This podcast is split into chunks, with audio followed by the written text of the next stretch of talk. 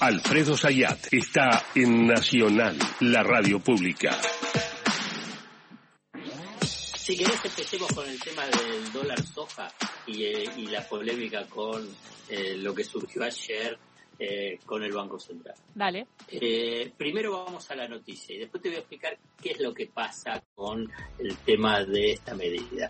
El Banco Central saca un comunicado donde dice que quienes, que quienes participan en este esquema especial de un beneficio extraordinario, que es vender poroto de soja a 200 y que reciban 200 pesos en lugar de 140 menos las retenciones, que esos 200 en, en, última instancia se convierten en 140, esa ganancia extraordinaria, esa ganancia extraordinaria la podemos eh, eh, poner en número, serían como 600 mil millones de pesos que el Banco Central va a tener que emitir en forma adicional para precisamente eh, conseguir que liquiden los porotos de soja que estaban eh, en los bolsa Claramente es un negocio porque están vendiendo en cantidad, en cantidad. Yo creo que hasta ayer más o menos eran poco más de 3 mil millones de dólares que eh, ya vendieron. Claramente antes no vendían, ahora sí venden. ¿Por qué? Porque tienen un beneficio fabuloso. En la presentación, eh, Sergio Massa incluso dijo, bueno, los productores y obviamente también los acopiadores, los los exportadores tienen la posibilidad de recibir esos pesos y colocarlos en, en una caja de ahorro eh, ajustado por el tipo de cambio, lo que le permita dar una cobertura cambiaria. Es lo que se llama esa cuenta, cuenta chacarera. Digamos, ningún otro lo tiene, ¿eh? ningún otro lo tiene. O sea que es un doble beneficio. Es un dólar más alto, a la vez la posibilidad de depositar esos, esos pesos adicionales en esa caja de ahorro especial, tanto en el Banco Nación como en el Banco eh, Provincia. Entendés, caja de ahorro significa disponibilidad inmediata todos los días, que a la vez se ajusta por el tipo de cambio, o sea, tienen cobertura vinculado con el dólar, que es el gran tema, diciendo, y bueno, y se devalúan, y se devalúan, bueno, ahí tienen cobertura, cobertura cambiaria. Ahora bien, para eso necesitas esta, para esta última instancia, si bueno, vamos a confiar, vamos a depositar, obviamente que esos pesos después de pagar los excedentes, este puede pagar deuda, por ahí puede comprar eh, o señar maquinaria agrícola o cambiar el auto, fertilizantes, semillas, etcétera, etcétera. Bueno, lo que sería esa ganancia extraordinaria. Pero ¿qué sucedió? A partir de mediados de la semana pasada, cuando empezaron a recibir eh, esos pesos adicionales, todo ese complejo sojero, incluyendo, digamos, como te decía, exportadores, acopiadores, eh, semilleras, bueno, fueron a comprar dólar MEP, dólar contado con liquidación. No dólar blue, ¿eh?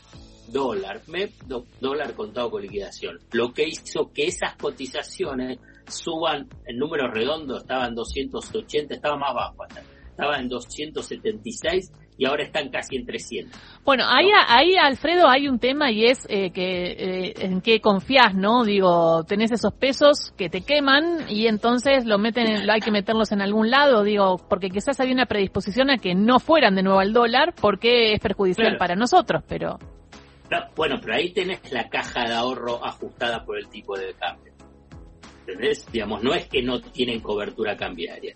Entonces el Banco Central toma la decisión y que después la aclara a última hora de la noche, es que quienes participan del dólar soja no pueden comprar dólar MEP o dólar contado con liquidación. A última hora aclararon que no es para los productores, las o los productores de soja, sí para los grandes. ¿Pero por qué? Una de, uno de los objetivos que tiene el gobierno es la acumulación de reservas cuestión básica. Si no acumulás dólares en el Banco Central, la verdad que no tenés posibilidad de desplegar ningún tipo de política económica. Entonces, dentro de esa estrategia aparece el dólar soja. Ahora bien, para acumular dólares también en una forma más sostenida, lo que necesitas es también achicar la brecha cambiaria entre el dólar oficial y los dólares financieros, o sea, el contado con liquidación y el dólar. El Banco Central empezó a acelerar el ajuste del tipo de cambio, o sea, para tratar de subir el piso de esa brecha. Y a la vez, con el avance de eh, el comienzo, ¿no? De lo que fue el dólar soja, la negociación con el fondo que avanzaba bien, la gira de eh, masa por Estados Unidos, el techo de esos dólares financieros empezaron a bajar y lo que yo te mencioné hasta casi 275 pesos. O sea, te achicaba la brecha. Achicar la brecha significa que desalienta la subfacturación de exportaciones, la sobrefacturación de importaciones, incentiva más liquidación de dólares. ¿Por qué? Porque es como que adquiere un poquitito más de estabilidad. Incluso la brecha cambiaria había bajado casi al 80-85%. Ahora bien, cuando empiezan a comprar con esa con los con los pesos del dólar soja, dólar MEP y dólar contado con liquidación, ¿qué pasó? El techo subió a 300 y entonces la brecha volvió a ampliarse. Y entonces es bueno, tomo una medida para incrementar las reservas, para bajar la, para bajar la brecha y en realidad se incrementan las reservas pero se aumenta la brecha, lo que me genera un escenario complejo para adelante, por ejemplo, cuando termine el dólar soja. Se entiende un poco la dinámica de cómo es que una medida no es lineal, tiene otros efectos, es una suerte de manta corta. Ahora, hagas lo que hagas, siempre alguna situación difícil va, vas a tener, porque... Y sí, y bueno, cuando tenés vulnerabilidad financiera y cambiaria, te generan estas situaciones, esa es la realidad. Es lo mismo que decir, bueno, subo la tasa de interés en pesos para desalentar la compra de dólares y hacer más atractivo la colocación en pesos, pero a la vez cuando subís fuerte la tasa de interés como es ahora, te sube los intereses que tiene que pagar el Banco Central por la deuda que emite a través del delito. O ah. sea, las medidas económicas no son neutrales, no son absolutas en el sentido que, eh, bueno, son excelentes para todos. Genera costos. Entonces, para intervenir sobre esos costos, ¿qué es lo que hizo el Banco Central? Dice, bueno, los grandes no pueden comprar eh, dólar med. ¿Para qué? Claramente para tratar de bajar el techo de la brecha como esto se generó problemas a nivel también político, es igual que pasa con los productores, a los productores también los Bueno, eso te, eso te iba a preguntar, porque eh, a todo esto, además de lo económico, se le armó ayer un problema político al ministro de Economía, Sergio Massa, que estaba acercándose a ese sector, el sector llamado del campo, en donde hay distinciones, y una cosa es la cerealera que compre MEP y otra cosa es un productor. Eh, y, pero finalmente hay, se habla todavía de esta interna con, con se habla, o sea, hubo una intención de cobrarle a los productores y de no permitirle a los productores y después hubo marcha atrás. Bueno, eh, hubo aclaración, lo único que te puedo decir es que hubo aclaración.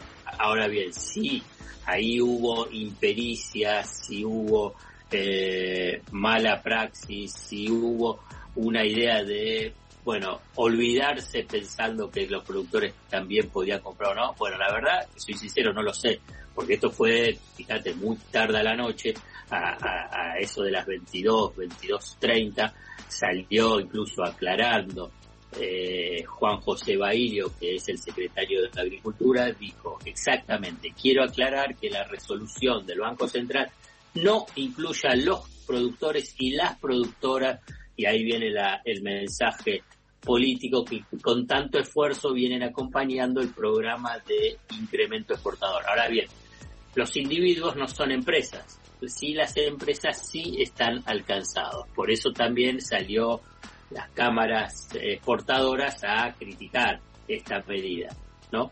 Eh, bueno, es un tema de muchísima tensión. Esto tenemos que saber que vamos a convivir con ese marco de tensión. ¿Por qué? porque no hay dólares suficientes en el Banco Central. Hay. No digo que no hay, viste que en general los que quieren, digamos, general zozobra dicen no hay dólares. Sí, hay dólares. No hay muchos dólares. Y entonces, ¿qué es lo que hay que hacer cuando no tenés muchos dólares? Bueno, cuidarlos. ¿Y cómo haces para cuidarlos? Bueno, la administración de esos dólares para destinarlos a los importadores y, y a la vez generar medidas para tratar de incentivar la venta de dólares. Bueno, y nos quedan unos minutos para también hablar de la reunión del presidente Alberto Fernández con eh, eh, eh, Cristalina Georgieva. Eh, ¿Cómo fue? se me armó, se me armó un lío con el nombre. Fue eh, claramente fue positiva a partir de las declaraciones de Cristalina Georgieva. Presidente, vamos bien, las cosas están funcionando. Le dijo Georgieva a tiemblo, Alberto tiemblo. ¿Cómo, cómo, cómo? Que tiemblo, tiemblo cuando dice eso. Eh, lo que pasa es que eso hay que entenderlo parte de una interna dentro del Fondo Monetario Internacional. Georgieva se juega mucho en este acuerdo con la Argentina. Recordemos que el, el año pasado hubo una suerte de intento de golpe de Estado para desplazarla a Georgieva de los sectores más duros dentro del fondo, porque le decían, le, le, la acusaban que cuando era cuando fue presidenta del Banco Mundial favoreció en un estudio técnico a China. ¿Te imaginas que dentro de lo que es la tecnoburocracia del Fondo y del Banco Mundial que haya favorecido, para cómo le había favorecido que en lugar del ranking, te digo, de transparencia económica era 85, apareció como 80 o sea, era irrelevante. Claramente lo que buscaban era desplazarla. porque dentro de esa tecnoburocracia hay internas, ¿eh? Digamos, hay malos y muy malos. Y muy, muy malos. O sea que, que, que, la, que la queremos, a, que, a Cristalina la queremos dentro de todo, un poco, dentro de la, interna. No sé, si, no sé si la queremos, simplemente te la describo, digamos, por qué sale y obviamente con un apoyo muy fuerte a la Argentina. Porque bueno, claramente a diferente, a diferencia de lo que fue el acuerdo con, con Macri, en ese caso se jugaba la suerte también política de Lagarde y de Lipton. Entonces, eso es lo que pasa con los titulares del Fondo Monetario Internacional cuando dan planes de tal envergadura a un país, en este caso la Argentina. Y la última que te quería preguntar y es eh, una cosa, o sea, cómo llegan dólares, bueno, por, por exportaciones, pero también por eh, los impuestos, ¿no? Por la evasión que hay de miles y miles de argentinos y argentinas en el exterior en cuentas. La FIP mandó a investigar 2.500 cuentas y a, y a verificar esto, ¿no? porque tienen cuentas no declaradas en el exterior. ¿Qué significa eso? ¿Puede ser una entrada de ingresos y que argentinos y argentinas tengan que declarar esas cuentas y pagar impuestos? Y claro, porque vos ahí lo que tenés es información del 2018. Eh, a partir de intercambio de información automática que tenés con la mayoría de los países, no con Estados Unidos, que es lo que se está buscando ahora, por ejemplo, Suiza, Panamá, eh, Uruguay. Bueno, ahí lo que se detectó es que eh, hay 2.500, esas 2.500 cuentas que vos dijiste, sí, obviamente que muestran eh, de acuerdo a la investigación, el entrecruzamiento de información que hizo la FIP, inconsistencias en las declaraciones juradas de impuestos de bienes personales y de ganancias. Y que eh, en el caso que la mayoría o todos los estos 2.500 rectifiquen las declaraciones, para evitar obviamente la, un, juicio, puede recaudarse 2.900 millones de pesos. Eh, y sí, y me parece que es parte de esa, la estrategia de, juntar recursos, de juntar recursos a partir de elevación. el intercambio de información automática con las principales plazas financieras es un camino. Muy bien, muchísimas gracias por eh, traernos claridad en el medio de, de tanto lío entre los productores y el dólar soja y no sé qué. ¿Qué otro dólar se vendrá? Bueno, no lo sabemos todavía, pero bueno, el jueves seguimos charlando, Alfredo. Dale, bárbaro. Chao, chao. Beso grande. Alfredo Zayat pasó por Ahí Vamos, en Radio Nacional, la radio pública. Recordanos, podés llamar al 11 3